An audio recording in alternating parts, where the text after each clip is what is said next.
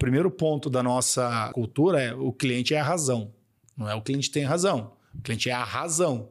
Que é. Ele pode demitir qualquer um de nós. Muito bem, pessoal. Estamos começando mais um podcast da Ramp. O Ramp Gestão é o seu podcast para falar sobre gestão, estratégia e inovação. Tudo para ajudar o seu negócio a escalar cada vez mais. E aqui do meu lado hoje, Diego, como vai? Vou bem, vou bem. Muito obrigado. Tudo certo, Diego? Hum, certo. Normalmente é a Lilian que tá aqui, né? Mas É, ela tá agora trocamos, super né? ocupada. Com o Convenhamos, hoje... né? Muito mais bonita que o Diego, né? É, né? Pois é, é, é uma troca justa, né? Eu até me esforço. Exatamente. Cara, beleza. Quem é o Diego na, na Ramp? Diego, explica para quem tá ouvindo apenas em áudio aí. Perfeito. O Diego é o gestor de operações da Ramp, né? Então, eu junto com a Lilian, a gente entrega o produto para o nosso cliente. Então, toda essa parte de planejamento estratégico, orçamentário, toda essa modelagem ali junto da empresa, essa mudança de cultura, a gente que leva até o nosso cliente aí nessa vertical da Ramp. né? Maravilha, aqui do outro lado da mesa, para quem está assistindo. Agora, Douglas. É só para quem tá assistindo, tá, galera? Porque tá essa beleza só se vê na TV, né? Douglas, como é que vai? Mais uma vez? Saudades de vocês, que bom estar aqui de novo, galera. Então, pra quem não me conhece aí, eu sou arroba Douglas Underline Gaio, sócio, diretor de operações, diretor financeiro aqui da Zuc Consultoria. Uma honra estar aqui de novo com vocês. Beleza. É, Douglas, faz as honras aí, apresenta o nosso convidado de hoje e por que, que a gente trouxe ele para conversar. Então, é, antes de mais nada, agradecer, né, Dinei, pela presença aí. É, dizer que é uma honra ter você conosco aqui. E você é um case de sucesso. É um cara que passou por uma transformação bem bacana na empresa. Então, fala um pouquinho pro pessoal aí, né? Nada melhor, ninguém melhor que você mesmo para se apresentar. E a gente costuma trazer pessoas de sucesso para cá e hoje chegou a sua vez. Então, fala um pouquinho quem que é o Ednei na fila do pão pra gente aí. obrigado, obrigado. Tudo bem, Douglas? Tudo bem, galera? Bom, eu sou o CEO da ATS Log. A ATS é uma empresa especializada em desenvolvimento de sistemas para o segmento de transporte. Nós estamos no mercado há, há 15 anos. É, além de fornecer tecnologia e fornecer é, soluções para os clientes, você precisa olhar para dentro de casa, né? E aí que entra o trabalho aí muito bem feito aí pela equipe do Douglas, que é entregar um pouco mais de, de gestão, você olhar para dentro para poder entregar algo melhor lá para o seu cliente, né? Bacana, Ednei. Uh, para quem não conhece um pouquinho da ATS aí, né, Ednei, é, a gente passou por uma reestruturação bastante significativa nos últimos anos, né? Conta um pouquinho pra gente como é que foi esse processo aí. Quando você nasce enquanto empresa, é natural que você foque em, em operação. Você precisa fazer e nós temos duas certezas quando você começa uma empresa, né? Primeiro que você vai fazer o planejamento estratégico e a segunda é que não vai dar certo. então você É acaba a única coisa que a gente sabe que vai dar errado. né? é, então você acaba naturalmente focando muito na operação, porque é, é, muitas coisas você não consegue prever. E é natural que as empresas no começo tenham esse foco, né? pessoas muito voltadas para a operação. Só que quando você vai crescendo, acaba não ficando sustentável. Você precisa gerir isso, né? E quando nós é, é, resolvemos tocar nessa ferida, porque é uma ferida, é uma dor de todas as empresas, pode ser grande, pequena, você vai começar dessa forma, mais operacional do que estratégica. Quando nós resolvemos partir para a parte estratégica mesmo, foi aí que nós iniciamos lá com, com, com, com a Vetor, lá no começo, né? Ah, que era vamos agora organizar, planejar para onde nós queremos ir. Porque até então nós estávamos para qualquer caminho. Pingava aqui, eh, quanto custa a fatura, não importa, não importa se vai dar lucro, prejuízo, traz o cliente para dentro. E naquele momento isso era importante, isso fez a diferença. Mas chega um momento aí que nós temos que começar o planejamento e, e fazer esse foco. E aí entra os grandes desafios, né? Como é que você pega uma equipe totalmente operacional e transforma numa equipe estratégica? Então não é fácil, não é da noite para o dia, não é o toque de mágica. E aí entrou o trabalho que brilhantemente foi executado durante três anos. Não foi, não foi um trabalho é, a curto prazo, né? Esse é um trabalho a médio e longo prazo, Tu viu que o boleto vai ser caro dessa vez, né? mas que, que traz, traz resultados significativos aí para a gestão, né? Importantíssimo. Como é que foi? Eu tô de roster hoje, tá vendo? Sim, sim. É, Se não, nós podemos- um. Eu acho que sim. Vamos lá tomar um café pra intervalo. E fala, você- vocês vão cortando, você fala sinal e corta, fala demais, É, né? pessoal, pra vocês que não conhecem, a gente grava os podcasts aqui 8 horas, eles só É, soltam só uma solta hora só. Eu um. acho um desperdício de tempo isso. Ednei, me conta um pouquinho do começo do processo lá de, de, de construção do planejamento estratégico, né? O quão doloroso foi, porque as pessoas acham que é lindo, fantástico, maravilhoso, é tudo fácil, tudo bonito, né? Conta pra gente um pouquinho de como é que foi esse início do processo, assim, de a gente é, fazer essa, essa transição, né? É, é uma característica das empresas do Brasil, né? É, você pega pessoas que são muito boas operacionalmente, elas resolvem empreender e elas entregam muito bem operacionalmente aquilo, era o caso da TS, inclusive, né? E aí quando você tem que sair um pouco dessa operação, é, começar a delegar um pouco e começar a ir mais pro estratégico, né? Quais que foram as dores que você sentiu nesse processo de transição, assim? Conta para nós. Uh, você sabe que a operação, ela engole o nosso tempo, né? É, nós estamos tão voltados para a operação que você não tem tempo. Você não quer saber de parar para fazer uma reunião estratégica. Você tá maluco? É perda de tempo, não né? Não faz sentido, você é perda de tempo, né? A gente virou bombeiro e, da empresa. E, e, vamos marcar assim uma reunião, só vamos ver aqui. Hoje eu não posso, porque eu tenho que pagar esse incêndio aqui, amanhã o outro, mas semana que vem a gente conversa. Isso é natural, né? A gente acaba sendo envolvido na, na, na operação, eu costumo usar um, um, uma analogia, você está se afogando, está só batendo os braços, sai um pouquinho, volta. Se você não respirar, controlar a situação, você vai estar tá sempre voltado para a operação. E talvez seja foi o nosso grande desafio, né? E quando você começa a pegar as pessoas de operacionais e falar agora eu quero que você tenha uma visão estratégica, não funciona. Não é da noite para o dia, né? Primeira coisa que a pessoa vai falar, não, isso não faz sentido para mim, porque realmente não faz sentido para ela, porque ela foi moldada daquela forma é, mais operacional.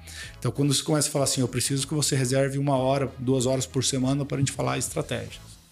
Muito bem, vou montar a minha estratégia. Eu volto lá ao nosso, ao nosso planejamento que foi feito para não dar certo no início das empresas. Porque se você só faz o seu planejamento e não acompanha, você está perdendo tempo. Uhum. Né? Você está perdendo tempo. Então, no começo, faço o planejamento, coloco na minha gaveta lá e vai dar tudo certo. Deus é forte, vamos embora. Quando está dentro da sala, né? É, Saiu da sala, acabou. É, acabou. Só aquele momento lá. Então, o nosso grande desafio foi faz o planejamento e executa. E tudo na gestão de uma empresa, é, eu, eu, costumo falar que é você ter é, rituais. Então eu fiz, eu vou no, nós vamos nos reunir toda segunda e quarta-feira às 8 horas da manhã. Ah, mas vai, eu tenho uma reunião com o cliente, remarque. Ah, mas eu tenho dentista, remarque. Nosso ritual, segunda e quarta-feira, nós vamos analisar o que foi planejado. Com certeza absoluta tem os desvios, que são absolutamente normais nós vamos adequar o caminho. Mas é, talvez o grande desafio foi essa virada de chave e implantar esses rituais deixando um pouquinho a operação do lado, deixando um pouquinho a loucura da operação de lado. É porque né? pensa, o cara que está no operacional, ele está acostumado a ter entregas. Uhum. Essas entregas, se elas não acontecem, a chave não vira. Não vira o jogo, não paga boleto, a empresa não funciona. E do dia para a noite ele tem que começar a fazer entregas ou pensar e planejar coisas que ele não consegue mensurar que ele está tendo progresso. E para ele parece que ele não tá fazendo entrega. Falo por experiência própria, inclusive, aqui na Zuc foi exatamente a mesma coisa, né? A gente vem, quem, quem nos conhece mais de perto sabe que a gente tá fazendo esse processo internamente também, né? E, cara, os primeiros dias que você sai da operação, que você não tem mais aquela tarefinha para dar o check, aquilo te consome de um jeito que se sente totalmente improdutivo, exatamente. né? Você chega às 6 horas da tarde, ou no nosso que que caso, fiz, né? 8 da noite, 9 da noite, né? É, cara, não fiz nada o dia inteiro né? E isso dá uma sensação de vazio muito grande na gente, né? Porque a gente, principalmente pelo meu perfil comportamental, que é D alto lá no DISC, né? De, de dar check isso. em tarefas. Quando você perde essa rotina de dar checks em tarefas, é, é, é um, exercício de consciência bastante grande que você tem que fazer para não voltar para a operação, né? E o quão difícil é mensurar o estratégico, né? Tipo é, meu trabalho está completo, se eu der o check, na verdade muitas vezes não existe, não existe check, um check, porque não existe né? um fim, né? Que ele é eterno, não é como né? na operação, que tu entregou na porta do cliente, Vai pro check, próximo. né? O estratégico ele é contínuo, é o dia a dia. E eu gostei que o Dinei falou que uh, eles estavam tão preocupados com a operação que o estratégico não tinha espaço. E isso é uma realidade muito, muito, muito presente nas empresas. Infelizmente, eu falo porque né? quando exatamente porque inovação. Quando você fala de inovação dentro das empresas, cara, eu não tenho tempo para inovar, sabe? Porque eu, eu tenho coisa chegando na minha porta, tem coisa precisando sair da minha porta, tenho boleto para pagar. Então a, a, acaba que a inovação ela é trucidada, né? É que às vezes a inovação, a, o pessoal enxerga ela como, ah, meu Deus, eu preciso um ter alguma tempo, coisa... Né? É, e aí às vezes a inovação é tu tirar o nariz para fora d'água e falar, Exato. como é que eu vou parar de sofrer? Porque a inovação nem sempre vai trazer um. Às vezes ela vai fazer a mesma coisa de um jeito menos sofrido, né? Exato. A gente costuma dizer que. E, e não necessariamente está ligado é, só e somente só com tecnologia, uhum. né? A gente fala muito não. isso aqui, né, Diegão, que é, inovar nada mais é do que resolver uma dor de mercado, né? Se você pegar os grandes, ou as últimas grandes inovações mais disruptivas, assim, é, cara, não tem nada fenomenal, faraônico, estratosférico, é um né? É uma problema, dor né? do mercado mercado que existia, o cara foi lá criar uma solução. E eu né? digo que para muitas empresas que foram engolidas pela inovação de um player até muitas vezes pequeno e que não tinha padrão para lutar no mesmo mercado, que é o caso que a gente vê da maioria das inovações que nasce na garagem e consegue uhum. competir, é porque eles estão muito ocupados com a operação. Muitas vezes eles não tiram o tempo, que daí são os momentos, são os rituais, são, é o espaço.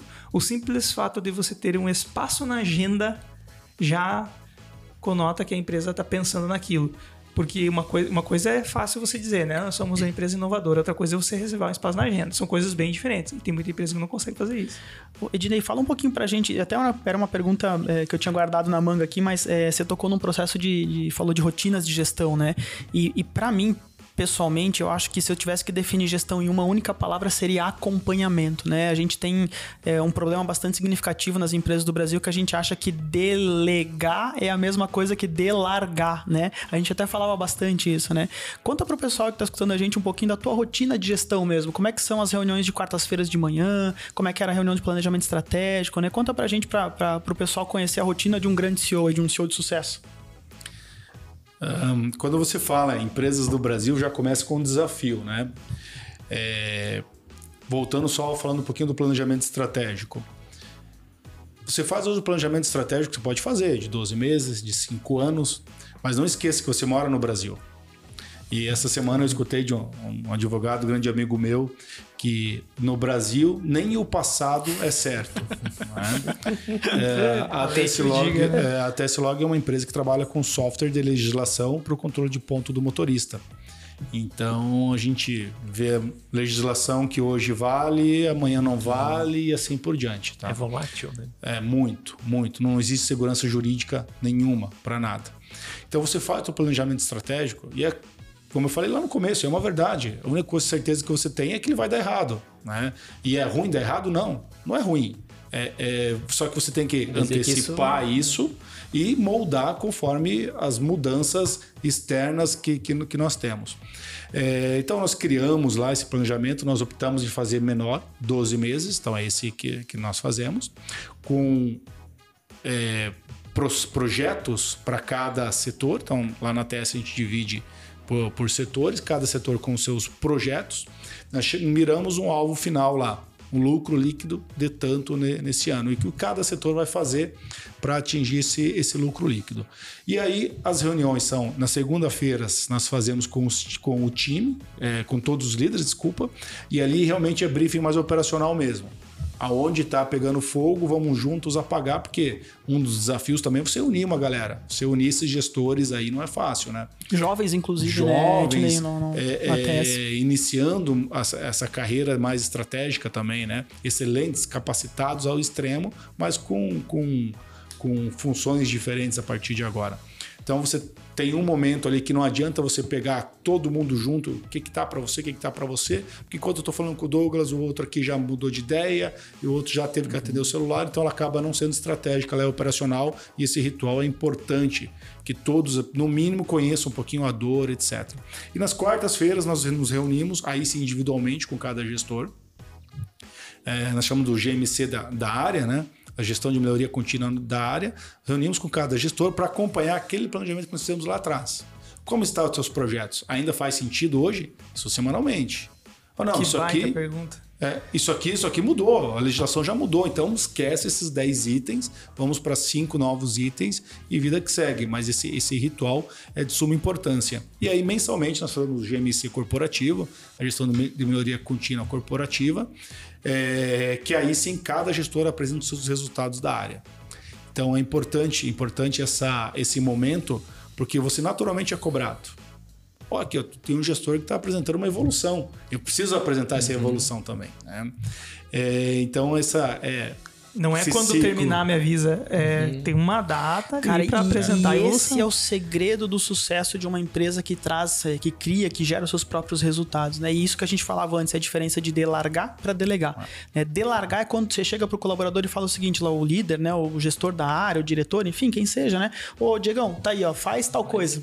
Né? Só que, cara, eu não, não dei, é, primeiro, uma instrução bem dada, eu não sei se ele tem ferramenta para realizar aquilo, né? Eu não sei se, se ele tem condições de realizar aquilo aquilo. É, e a diferença de delargar e delegar é isso. Eu todos, toda semana sentado do lado dele, Diegão, aquela missão que eu tinha te, é te tá? dado de escrever um livro aí, como é que tá? Vamos dar uma olhada juntos nos capítulos que você já escreveu? Aí ele me fala, pô, Douglas, tô travado nisso aqui, nisso aqui, nisso aqui. E a nossa missão aí como gestor da área, né, de CEO, responsável da área, qualquer tipo de liderança, é auxiliar nesse processo de arrancar essas barreiras, né? E aí talvez essa seja a grande virada de chave da gente sair da parte operacional para a parte estratégica, né? Lá na parte operacional eu fazia. Né? Eu tá, tá, tá aqui que eu faço, ó, vou, vou, vou, fazer para você aqui, eu te entrego pronto. Agora, como líder, você não pode mais fazer por mais que você saiba a resposta, isso é doloroso pra mais caramba rápido, né? pra gente. Não, cara, eu, eu pego várias vezes, eu me, pode eu me pego mais lento, isso. Né? várias, várias vezes, eu, cara, o tempo que eu vou levar para explicar, eu vou lá e faço 10 vezes. Então por que, uhum. que eu vou uhum. explicar? Só que aí eu viro Só é gargalo é da minha própria empresa, uhum. né? É, eu fiz um treinamento recentemente, eu, eu levei isso pra vida, né? O cara falou, cara, tu nunca vai construir nada maior do que você.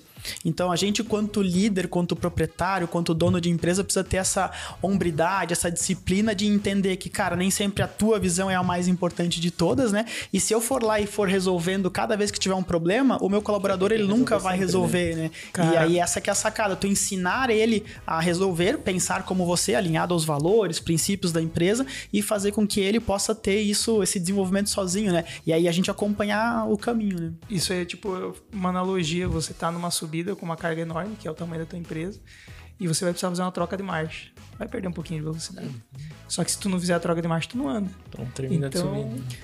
Não termina é, a subida, eu... exatamente. E aí tu vai pegar Depende do cara que tu dirige, né? É, estamos falando de caminhões, ó. tá vendo? Caminhões carregados. É, e aí também tu vai pegar um, por exemplo, que hoje a gente sabe que a dificuldade é achar pessoas, né, que estejam comprometidas. Né? E aí tu vai pegar uma pessoa com um alto nível de entrega e aí tu vai ser esse gestor que faz por ela, a pessoa não vai ficar contigo, né? Porque tu não vai dar o desafio ela vai se que ela precisa, útil, né? né? Na verdade. E daí ela tá aí. Aí acho que é, é, porque sempre é uma troca, né? E aí o planejamento, quando tem a reunião ali, né? É sempre uma troca, porque acho que ninguém entra na reunião sabendo o que vai fazer, né? Todo mundo entra e, decide e consensa junto, né? Acho que esse é o, bacana do planejamento, é a construção, né? A própria criação da cultura relacionada a isso, né, Diego? Porque assim, a gente vem de uma cultura, né? O brasileiro, se tivesse um campeonato mundial de muleta ou de desculpa, a gente ia ser campeão ad eterno, assim, né? E, e a, a, a, metodologia do planejamento estratégico, ela propõe isso, esse exercício, né? De tudo bem, Johnny, você me trouxe a desculpa, né? Você me trouxe o porquê que a gente não a bateu a meta. Qual que é a inteligente ação que nós vamos tomar juntos para que a gente reverta isso, né? E era bem comum, né, Dinei? A primeira vez uh, vinha só o problema, a segunda uhum. vez vinha o problema e talvez uma solução, meia boca, uma mais ideia, vinha uma né? solução. Na terceira vez já vinha o problema e uma boa solução. Na quarta vez, cara, nem já vinha, vinha nada, já vinha resolvido. O cara falava, viu, deu isso aqui, eu fiz isso aqui, já entreguei isso aqui, que o massa. resultado depois disso aqui tá assim, né? então é cria-se uma cultura, é né? o Ednei comentou dos rituais, né? Porque se a Sim. pessoa sabe que toda quarta-feira ela vai ter que ir lá e vai ter que apresentar, tu quer apresentar um problema ou uma solução? Tu escolhe, né? E acho que aí o planejamento e a rotina de gestão ela coloca a equipe como protagonista, né? E aí, tipo, a pessoa vai lá e vai apresentar. Tu vai, o que tu quer apresentar? Tu quer apresentar mais uma dificuldade ou tu quer apresentar um negócio resolvido, uma ideia boa, né? E aí acho que quem entende isso no processo consegue ajudar e cresce junto, né? É. E é, é, muito bonito quando você vê o crescimento pessoal da tua equipe. É, quando você, no nosso caso, que nós pegamos uma, uma equipe muito operacional, estamos ainda em fase de transformação para essa equipe ser, que, ela, que essa equipe seja estratégica, é bonito.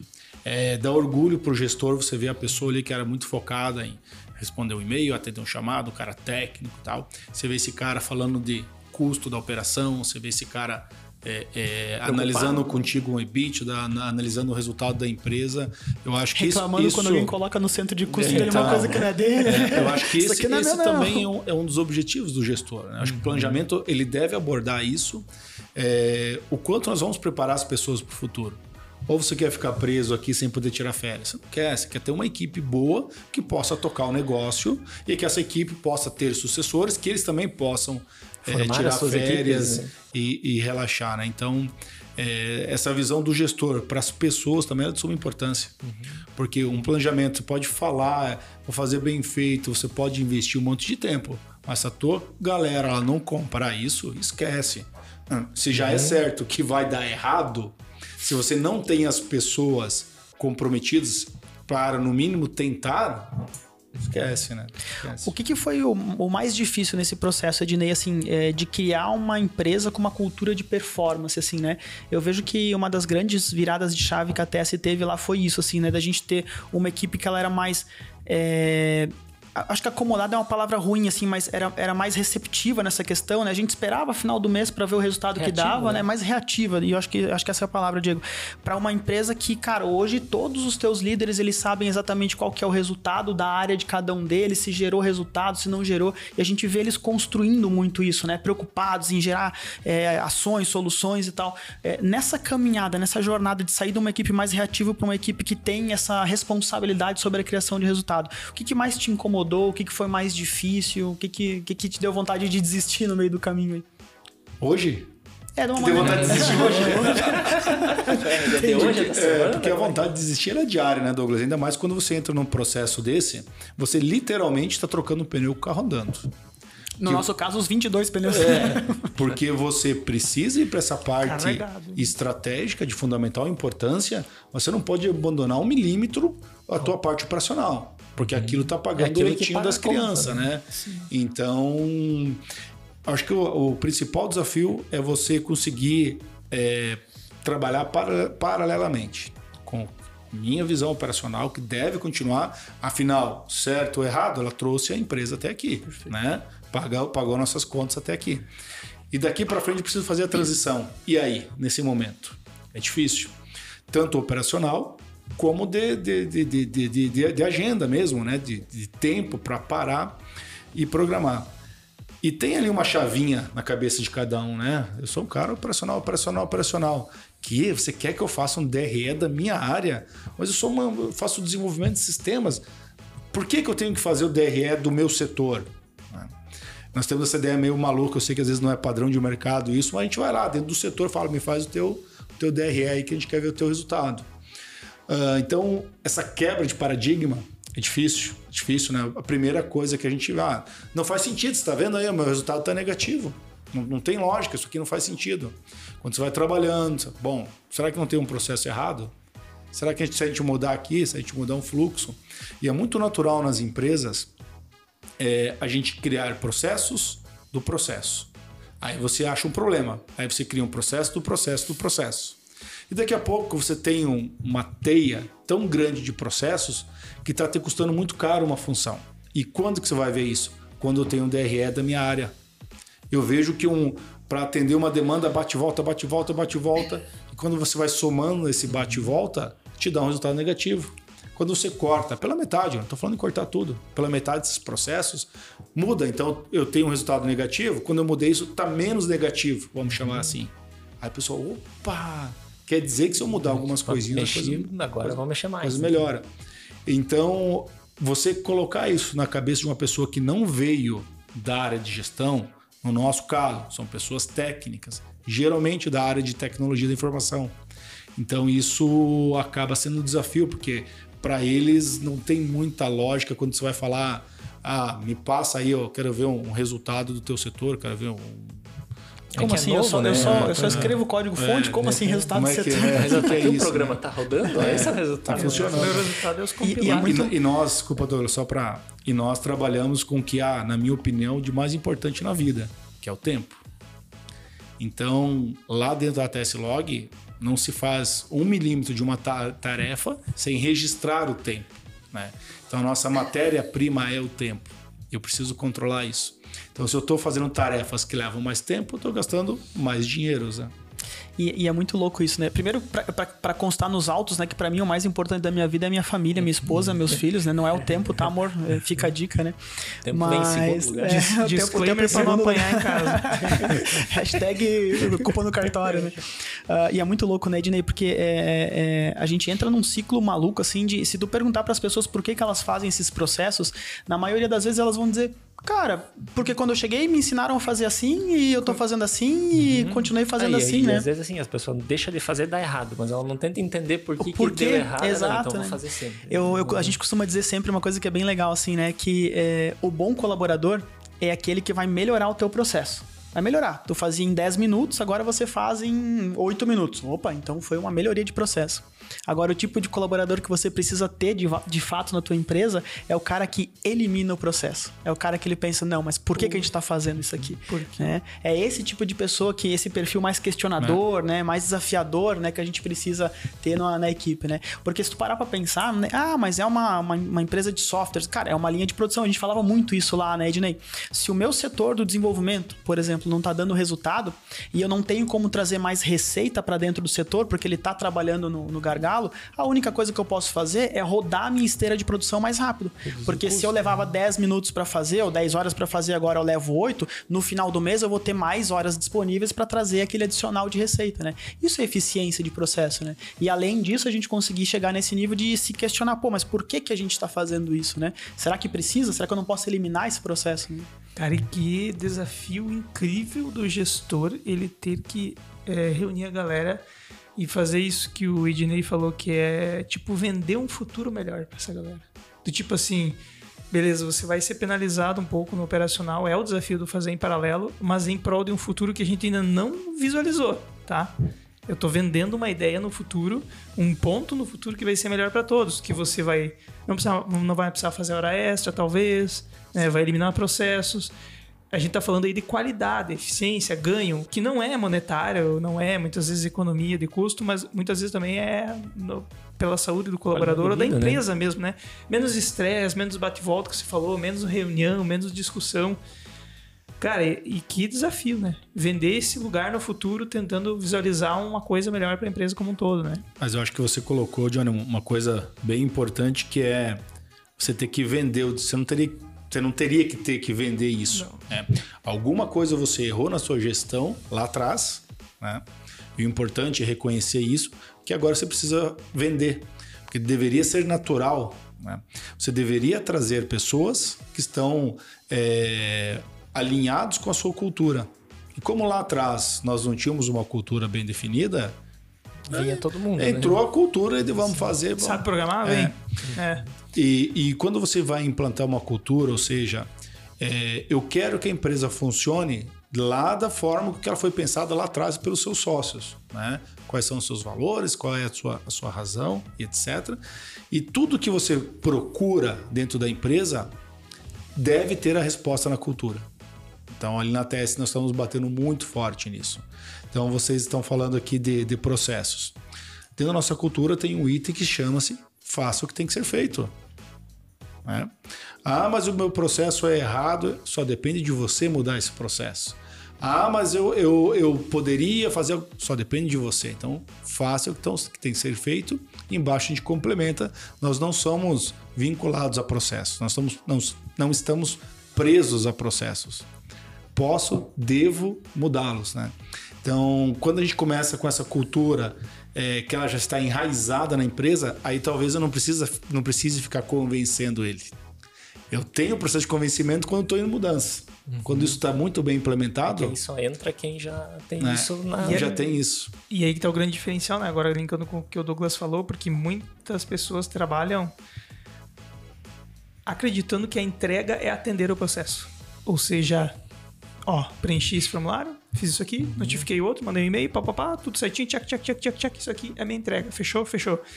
Sendo que, na verdade, o que faz a diferença é, é o resultado. E existem mil maneiras de se chegar no mesmo resultado. Pode ser que esse processo não tá ok. Então a gente já trabalhou, sim, eu já trabalhei nesse estilo de ter que. de, de uma entrega ok e uma entrega que atende o processo. Ou seja, que deu check em todas as caixinhas. E isso é, é bem diferente né, do resultado de fato, que daí faz você questionar todo esse processo que você está fazendo. Mas talvez o grande desafio das empresas seja o seguinte: eu vou olhar o meu processo, mas olhando interno. Vou olhar para dentro da minha empresa. Isso é um erro. Eu preciso olhar uhum. o meu processo olhando para o meu cliente. Por exemplo, a, a nossa missão é gerar, é, é gerar resultado para o cliente fornecendo tecnologia é, em logística. Essa é, a nossa, essa é a nossa missão. Eu preciso fazer o meu processo olhando isso. Eu vou mudar aqui um, um canal de atendimento, mas isso vai ajudar a gerar o resultado para o cliente ou vai dificultar? Ah, mas agora nós colocamos mais um item que vai ficar fantástico para nós aqui, vai melhorar, vou ter visão, só que eu vou demorar três horas a mais para fazer uma entrega para o cliente. Não, não resolveu. Eu posso estar a minha casa bonita, mas eu não estou fazendo a entrega necessária. Então, o meu ponto de vista sempre é esse. Todo o processo ele tem que estar olhando para fora e não para dentro. É, como é que eu vou fazer essa entrega de uma forma melhor, mais ágil, mais eficaz e mais assertiva? Então, é, o objetivo é sempre lá, sempre gerar, no nosso caso, o resultado para o cliente. Né? No final do dia, né, eu sempre comento isso, que só tem uma pessoa que pode demitir todos nós, né? Pode demitir uhum. colaborador, pode demitir consultoria, pode demitir CEO, pode demitir diretor, pode qualquer demitir um, de qualquer, qualquer um dentro da empresa. Tanto né? é que o primeiro que ponto, é o cliente, né? primeiro ponto da nossa, da nossa cultura é o cliente é a razão. Não é o cliente tem razão, o cliente é a razão. E a gente detalha isso aí, né? que é ele pode demitir qualquer um de nós. E, e, é muito legal, né, Dinei? Eu, eu me recordo da gente construindo os objetivos estratégicos da empresa nesses últimos anos, assim, né? E, e os primeiros ele eram, eles eram bem operacionais, né? Até pela, pela cultura, pelo, pelo time que a gente tinha. E houve um processo muito legal de evolução do time, de evolução das diretorias, para a gente focar, inclusive, os objetivos estratégicos no cliente, né? Que aí essa é a sacada do negócio, né? Porque não adianta eu dizer que eu atendo o cliente, que o cliente é razão de existir e eu ter metas, ter objetivos que focam só no meu processo interno, né? Que vai acontecer aquilo que você falou. Aí, para eu bater a minha meta, eu faço um, um projeto, um processo, alguma coisa internamente que, é, beleza, eu bati o meu alvo lá, só que o cliente está cada vez mais insatisfeito, uhum. né? NPS descendo, é, o cliente vendo cada vez menos valor na solução, né? Então, isso é, isso é uma coisa bem, bem importante, né? Da gente ter muito alinhado, né? Quando eu falo que o cliente é centro das atenções, eu tenho que ter é, a minha missão alinhada a isso, eu tenho que ter o meu manifesto de valores alinhado a isso, eu tenho que ter os meus objetivos estratégicos alinhados a isso, eu tenho que ter os meus projetos que vão, vão nos levar a, a, e o NPS atingir isso, né? alinhados né? a isso. Se pra conferir. Ele é o validador, né? É o dedo duro Exato. do processo, né? O NPS é o dedo duro do processo, né? Ô, Ednei, como, quanto, que, quanto e como que o manifesto de valores te ajudou nesse processo aí de criar essa cultura dentro da empresa? Porque vocês têm isso muito vivo, muito forte lá, né? Isso é muito legal, inclusive. Quanto que esse, esse definir esses valores é, e, e eu por eu estar junto lá, eu acompanho muito isso, né? É, cara, eu sei que vocês não começam nenhuma reunião sem não falar de um dos valores da empresa, vocês têm várias dinâmicas alinhadas a isso, na reunião de segunda, na reunião de quarta, no GMC corporativo, né? Quanto que, que esse manifesto de valores tem ajudado vocês nesse processo? Se fosse atribuir uma nota de 1 a 10, eu falaria 11. né? É de fundamental importância você ter a cultura da empresa bem definida, e isso foi um dos pontos que nós é, aprendemos? Nós não criamos a empresa já com a cultura, criamos depois e aí é difícil. Porque toda empresa vai ter uma cultura, oficial ou não oficial. Né? Aqui está no papel e aqui está no corredor. Né? Vai, vai ter. Então, qual é o objetivo? Qual é a missão? Não é nem o objetivo do gestor é deixar claro essa cultura oficial da empresa, né? O que traz, então, por exemplo, para nós é, é, de suma importância para os sócios e é um dos itens da nossa cultura ter atenção às necessidades sociais. Então, nós queremos que a empresa é, é, tenha isso vivo. Então, por isso que a gente faz algumas campanhas, algumas coisas, algumas ajudas e a gente traz isso para dentro da empresa, não para fazer propaganda, porque nós queremos que ali trabalhem pessoas que também têm esse, esse ponto de vista. E você manter vivo essa cultura é, é de fundamental importância. E não é manter vivo dentro da empresa, é começar pela contratação. E hoje nós estamos fazendo isso muito.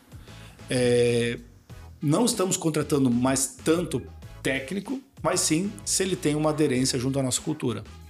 Então, quais são os nossos valores, o que, que nós buscamos, é, a pessoa é proativa, ela faz o que tem que ser feito mesmo, ela tem atenção às necessidades sociais, ela acha que o cliente é a razão, ela trabalha com produtividade. Então, são algum, algumas perguntas que nós fazemos lá, na, lá na, na, própria entrevista. Que se a pessoa não tiver aderência a esses pontos, mas ele for um bom técnico, não, não interessa para nós. Não interessa, porque o bom técnico eu consigo treinar e deixar ele pronto. Agora, eu não consigo moldar ele alguma, alguns requisitos é, vinculados à cultura. E a cultura, no meu, na minha modesta opinião, ela é a alma da empresa, né? É, você... é que ela é o que torna única, né? Exatamente. É... E quando nós fizemos esse, esse, raciocínio, era assim: quando nós começamos lá atrás, nós somos em, em cinco sócios na, na, TS, hoje três, três estão à frente, dois são, são investidores. E o que, que, que era o diferencial nosso antes, que nós não conseguimos fazer hoje pelo tamanho? Que era estar lá no cliente, era entender a dor do cliente, era fazer diferente. Uh, e claro, é natural isso dentro de qualquer empresa. Você vai crescendo, você não consegue estar lá no Ah, cliente todo- todo o tempo, né? E isso nós não conseguimos repassar para quem veio trabalhar conosco, porque a cultura ficou só conosco. A gente não foi fazer aquela. é, é, não colocou isso na instituição para que todos absorvessem. E agora estamos fazendo. Então, de novo, quando você está trocando o pneu com o carro andando é mais difícil, mas ele é de fundamental importância e nenhuma empresa deveria nascer ou existir sem ter sua cultura muito bem definida. Né? E o óbvio, para ser óbvio, precisa ser dito, né, Ednei? E a gente fala muito disso, né? Que a nossa missão ela é sempre o norte, aquilo, aquele, aquela nossa estrela guia, aquela direção que a gente vai. A gente nunca vai atingir aquilo, né? A gente vai estar sempre buscando, mas é a nossa, o nosso direcionamento, né? A, a visão, ela vai te, vai te deixar um pouco mais tácito qual que é o teu destino. E, e os valores da tua empresa vão te auxiliar nesse processo de dizer como que você vai atingir aquilo lá, né? A gente pode ter, por exemplo, uma meta de construir uma empresa de um bilhão de reais. E tudo bem. Agora, a gente aceita fraude nesse processo? Né? A gente Qual que é a aceita é, jogo, pessoas infelizes. Qual que é a regra do jogo, né? Então, os nossos valores dentro da empresa, elas nos- auxiliam isso, nesse processo de dizer de onde até onde o nosso colaborador pode chegar, né? A gente fala por experiência própria aqui na Zuki, né? Quando era eu e o Anderson somente, era muito fácil. A gente sabia como um e o outro pensava, a gente só de se olhar, a gente já se entendia. E, cara, hoje a gente tá em 17, 18 pessoas. E aí começa a criar um processo um pouquinho mais difícil de, pô, mas será que o Diego não sabia que era pra fazer isso? E não sabia, óbvio. Não, se eu não falou, falei né? pra ele, se ninguém falou, né? Então, eu acho que os valores eles ajudam muito nesse norte, assim, nesse, nesse direcionamento, nessa. se- Pra mim, o, o- os valores da empresa eles são os dois guarda-reios do lado da estrada, assim, né? Eles vão te é, é, ajudar no processo de saber, ó, você pode ir daqui até aqui. Fora disso aqui, cara, Onde vem falar comigo, pegar, vamos conversar. os máximos, né, de É, os mínimos e máximos, exatamente. é. Eu gostei dessa. Eu venho também dessa área de produção de software. É, Ednei, trabalhei é, nove anos como programador e seis como designer. Tudo na área de software. E de fato, no passado não se olhava muito para o cliente. Era aquilo que tu falou no início de todas as empresas é vamos vamos fazer aqui, vamos pagar os boletos e tudo mais. Até muitas delas nasceram dentro dos clientes, mas perderam essa essência com o tempo, sabe? E tipo, agora acho que eu sei o que o cliente precisa e eu vou me fechar na minha sala com ar condicionado e vou fazer o que eu acho melhor para ele. E depois isso começou a mudar também, conforme nossa região foi abrindo, foi chegando também mais conhecimento, as pessoas foram buscando conhecimento fora, isso começou a mudar. E eu percebi que a gente também teve uma evolução como produto final aqui na região. Vários produtos, várias empresas, várias entregas começaram a voltar mais os olhos para o cliente e ver ele realmente como uma peça-chave. Ver que, por exemplo, o cara do vendas, que é o cara que está em contato com o cara que usa, pode ser um ponto de contato para dar feedback. O representante pode ser um ponto de contato. O cara do teste, o cara do suporte, tudo isso são pontos de contato. Eu gostaria que tu falasse um pouco mais desse feedback do cliente e como ele tem ajudado vocês a também virar a chave do produto. Porque a gente sabe que o produto ele poderia ser perfeito aos olhos da empresa, mas em um determinado momento ele começou a não se adequar mais ao mercado. E como é que foi isso? Pa- Parece que foi um momento assim que vocês mudaram um pouco o olhar. Vocês não vivenciaram isso, como vocês falaram, estavam lá na operação, mas tentaram repassar isso nos valores e dizer, olha, a gente hoje considera isso uma coisa essencial e fundamental. Você sabe, Johnny, que lá na TSLog não aconteceu isso porque nós já nascemos assim. né? Como, que, como que nós nascemos? Nós identificamos no mercado que existiam sistemas na época que nós lá em 2008, sistemas para o segmento de logística que eram caixinhas fechadas, mas nós entendíamos que não fazia muito sentido você comprar uma caixinha fechada se a operação de transporte é muito dinâmica. Cada ramo, cada... Ca- E, e não existe uma verdade absoluta, porque para mim pode ser muito importante o KM que um caminhão faz vazio, e para você muito importante o tempo que ele fica para carga e descarga. E ambos estamos corretos, né? Então nós já nascemos com esse olhar para o cliente. Como é que você quer que eu faça? Não, eu quero que você, ó, isso aqui não importa para mim, me traz aqui um único indicador de KM vazio que isso vai resolver a minha operação. Ah, veja bem, nós temos aqui um, um- um- também aqui o KM carregado. Não, não faz sentido. Tudo bem, nós customizamos o software e entregamos para ele somente o que ele quer ver. E nossa proximidade com o cliente era muito era, era constante.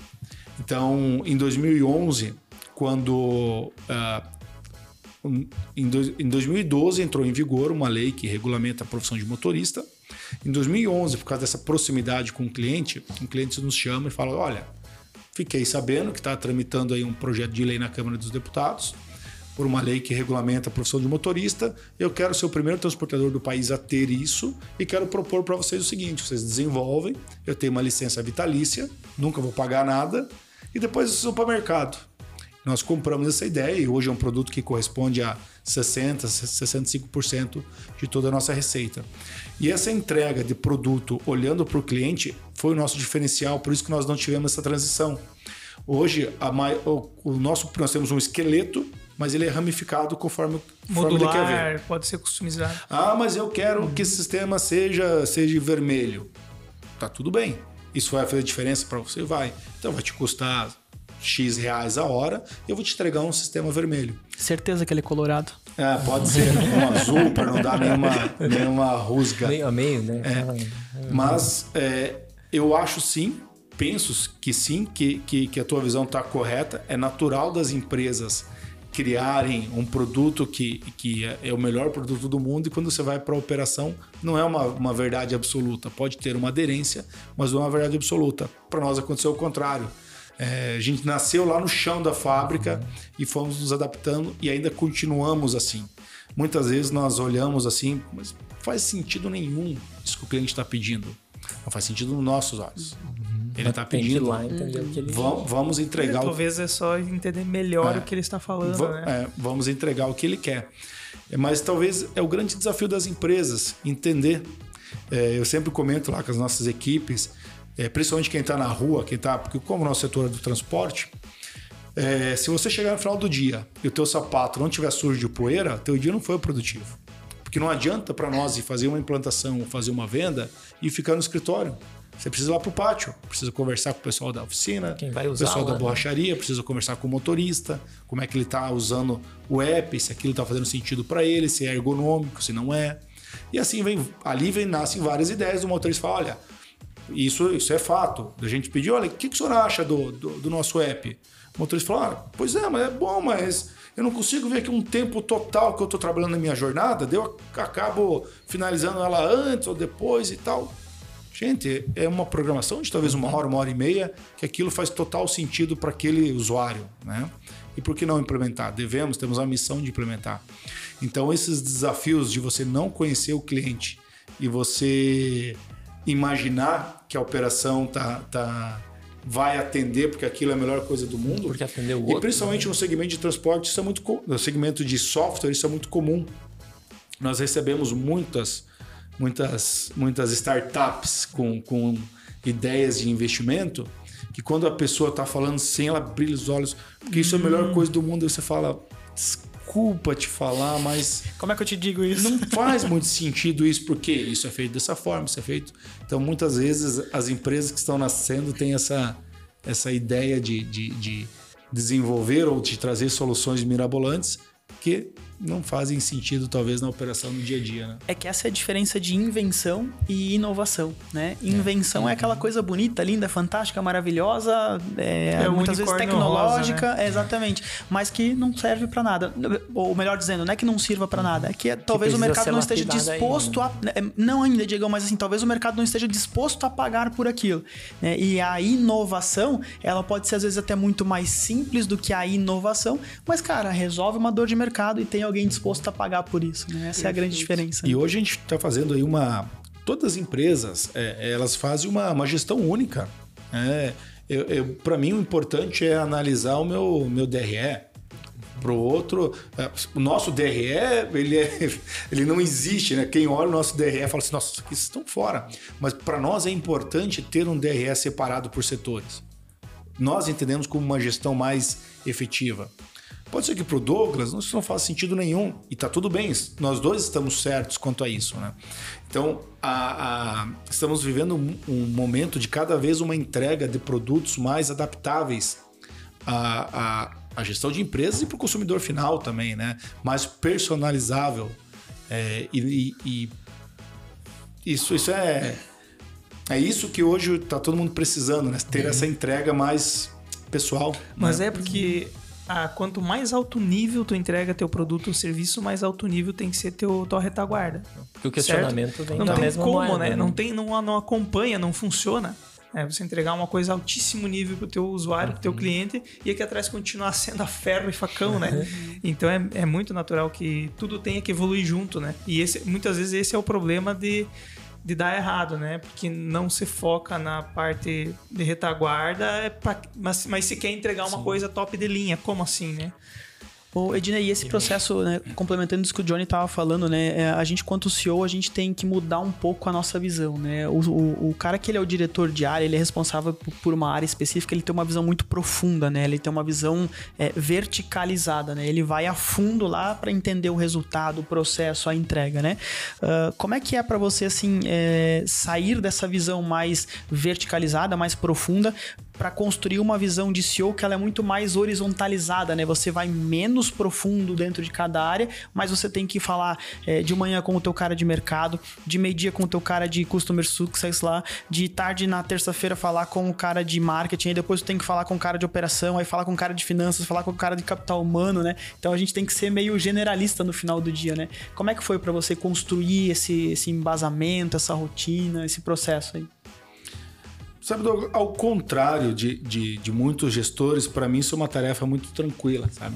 Tudo que me dá menos trabalho, para mim é tranquilo, sabe? Esses dias, Só- eu escutei uma, esses dias eu ele. escutei uma boa em casa, assim, que o cara falou no, num cliente nosso, se tu quiser é, é, é, pedir pra alguém fazer alguma coisa difícil na tua empresa, tu tem que pedir pra um cara vadio, né? Porque ele vai achar o jeito mais mais fácil, fácil de de fazer. Eu sei, a gente sempre diz, o Desculpa, melhor desculpa, programador é o programador mais preguiçoso que existe. Ele vai fazer o melhor código. É.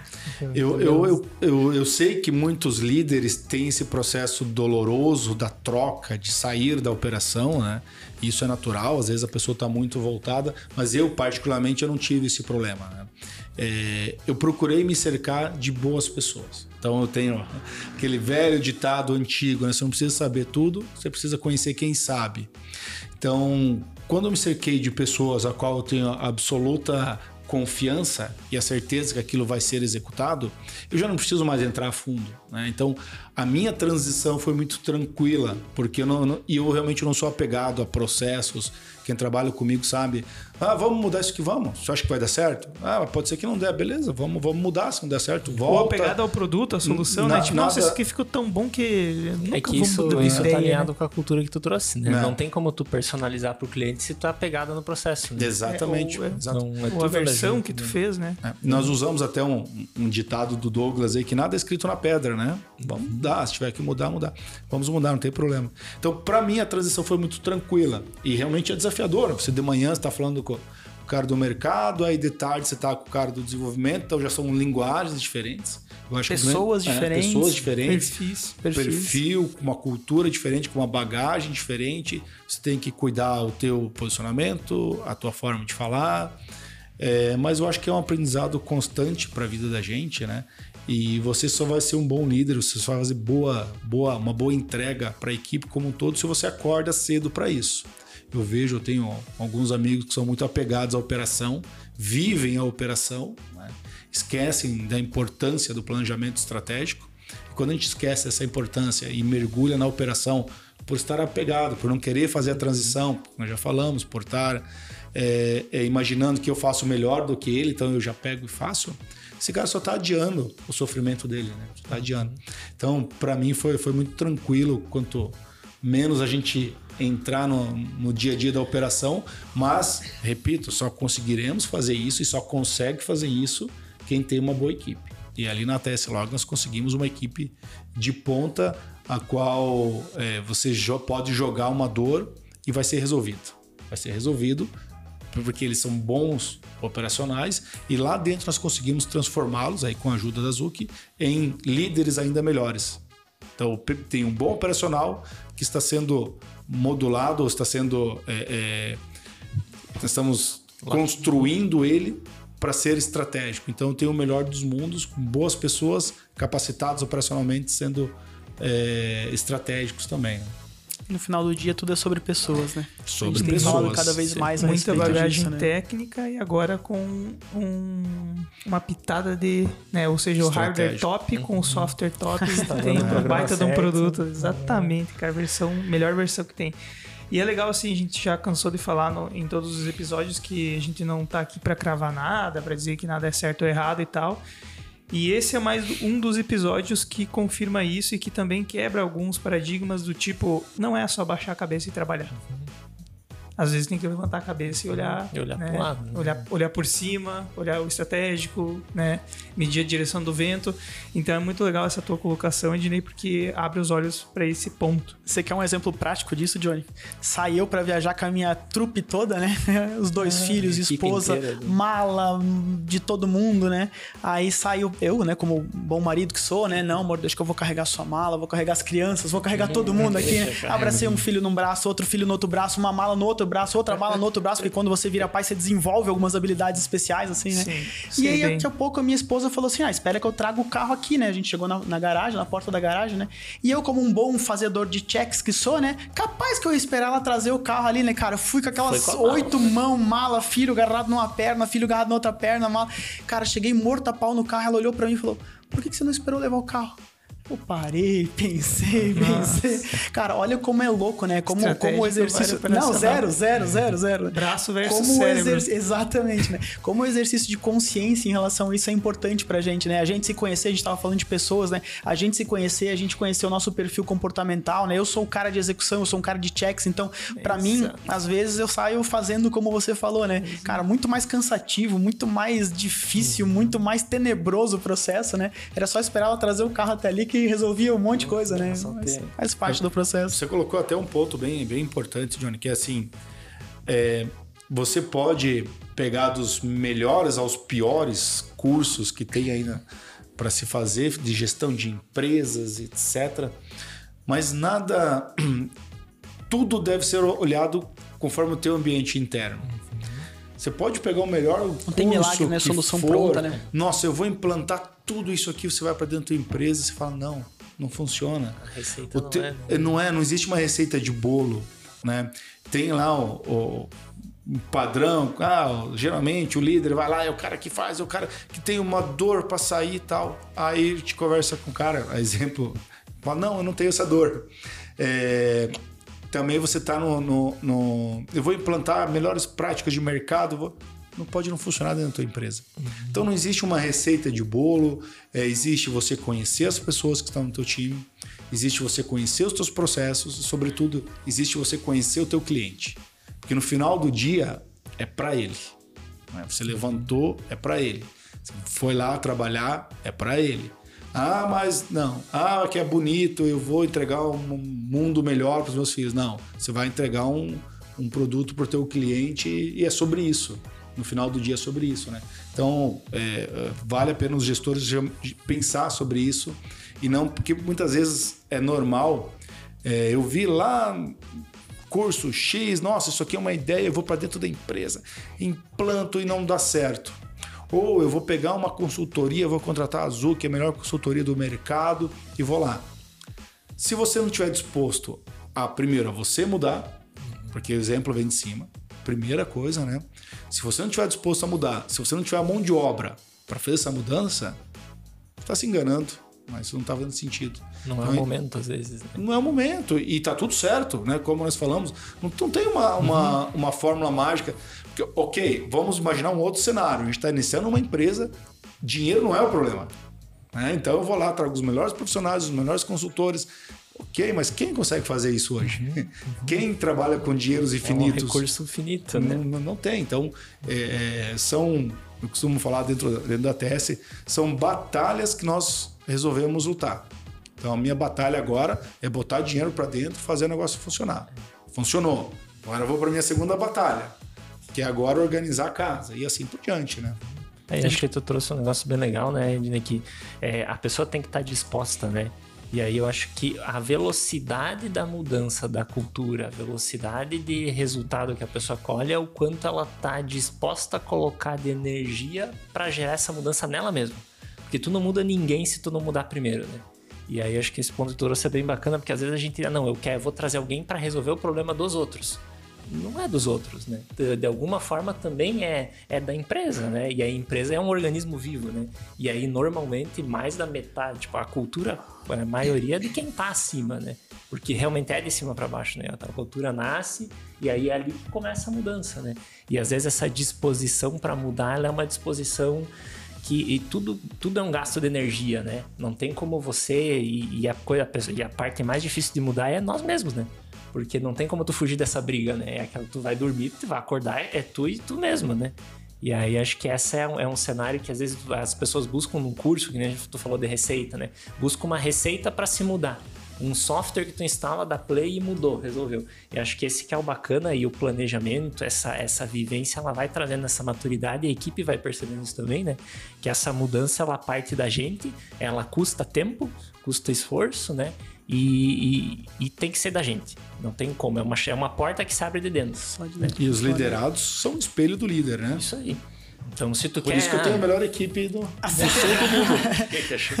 eu até discordo um pouquinho do Diego, porque é, quando eu fui fazer terapia de casal com a minha esposa, eu fui com o propósito de me melhorar como ser humano e ela foi com o propósito de me melhorar como ser humano. Mas é alinhamento estratégico, né? Todo mundo com o mesmo objetivo. Né? Ai, ai, Ednei, pra gente finalizar aí, fala pra gente quais foram os ganhos que a TS teve aí com a Ramp e com a Zuki nesse processo de construção do planejamento estratégico de vocês lá. No começo, Douglas, uh, quando você não tem o norte, quando você não tem um caminho, qualquer caminho serve. Né? Então, o planejamento estratégico nasce aí, aonde nós queremos ir. E um ponto importante que a Zuc trouxe para nós é qual é o alvo? Como vocês vão atingir? É, qual é o alvo que vocês querem? Nós queremos um lucro líquido de tanto.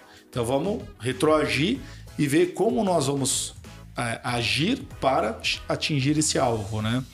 É, e quando a gente está com essa visão que eu quero chegar nesse alvo e preciso ter essas tratativas, ou essas tarefas, ou esses projetos para atingir esse alvo, muda uma chavinha. Né? Então foi de fundamental importância. A ATS é uma empresa que está crescendo em torno aí de 30% ao ano. E isso se deve com certeza ao nosso trabalho dos últimos três anos aí, né, de, de planejamento, de ter um norte, de ter uma, um caminho a, a trilhar. É, espinhos aparecerão nesse caminho, buracos, e é absolutamente normal. E aí que entra um planejamento muito bem feito e não escrito na pedra, né? porque toda a, nós temos que estar é, abertos a mudanças, abertos a alterar os processos e todo todo um planejamento, né? no nosso caso, todo planejamento tem lá um objetivo que pode, pode, pode até não ser atingido, tá tudo certo, né? Aprendemos e aconteceu no primeiro segundo ano, não foi atingido. E aí você olha e fala, bom, precisamos mudar isso aqui, precisamos fazer dessa outra forma e assim por diante. Mas o trabalho proposto lá na TSLog foi de fundamental importância, eu acho que trouxe uma outra visão para nós. A gente sai daquele aquele maremoto, daquela onda te batendo toda hora, você sai, respira e fala, bom, lá tem um horizonte, é para lá que nós queremos ir. Vamos passar aqui essa, essa arrebentação, mas chegaremos lá juntos e fortes, né? Eu acho que é, essa é uma, uma visão que a Tesslog tem aí do, do, trabalho feito pela, pela Zuki. A gente sempre comenta, né? É, ah, mas a gente não. É muito longe, a meta é muito alta, é muito distante, é muito difícil. E aí, não tem problema. Qual que é a inteligente ação que a gente vai tomar para atingir aquele alvo, aquela meta, aquele objetivo? Né? É a história, né? Vamos mirar na lua, que pelo menos uma outra estrela a gente acerta no caminho. Né? Essa analogia foi boa aí do está se afogando e sai para fora respirar, né? Aquilo que a gente falou de parar de se afogar no operacional, óbvio, toca ele, mas é desenhar a ilha e dizer vai para lá. Uhum. É lá a nossa ilha, é lá que... desenhar, né? Porque ela não existe. Tu vai desenhar como você quer, que é definir as metas. Então, e nadar para lá. Isso aí, galera.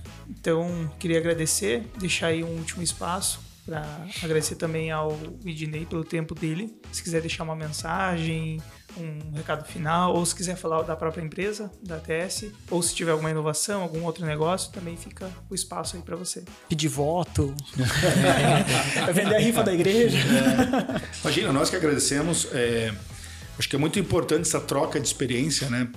A logo é uma empresa que está há 15 anos no mercado, acho que tem alguma coisa a contribuir. Erramos, acertamos, erramos de novo, acertamos de novo e faz parte da vida, faz parte do crescimento. É, hoje a situação é um pouco diferente para você abrir uma empresa. Né? Hoje está um pouco mais fácil, crédito, dinheiro. Quando nós começamos há, há 15 anos atrás, há 16 anos atrás com, com, com a ideia, era mais limitado, né? Mas conseguimos o, os investimentos necessários e estamos fazendo uma, uma, belíssima, uma belíssima história hoje com 65 colaboradores, salvo engano. É, atendimento aí de, do Iapoque ao Chuí, filial em São Paulo, ponto de atendimento em Curitiba, Belo Horizonte, Maringá, é, entre outros aí que me, me falha a memória agora. Estamos sempre à disposição. Agradeço aí ao pessoal da Ramp, pessoal da Zuc pelo belíssimo atendimento que, que foi dado. Com certeza foi um divisor de águas para nós, né?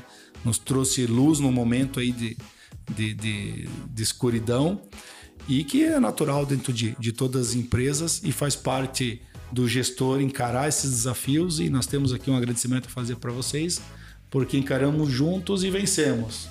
Vai, virão outros desafios, nós é, é difícil chegar a um nível de média empresa, mas é mais difícil ainda você chegar a grande e é isso que nos move, né? São esses desafios e nada nos impede de chegar. Obrigado aí pela. Obrigado pelo tempo aí, Dinei, de coração. Muito obrigado. Isso aí, galera. Fechamos o pastel? e fica o convite para a próxima, né? Isso aí. Até a próxima. Até mais, senhores. Valeu. Fechou?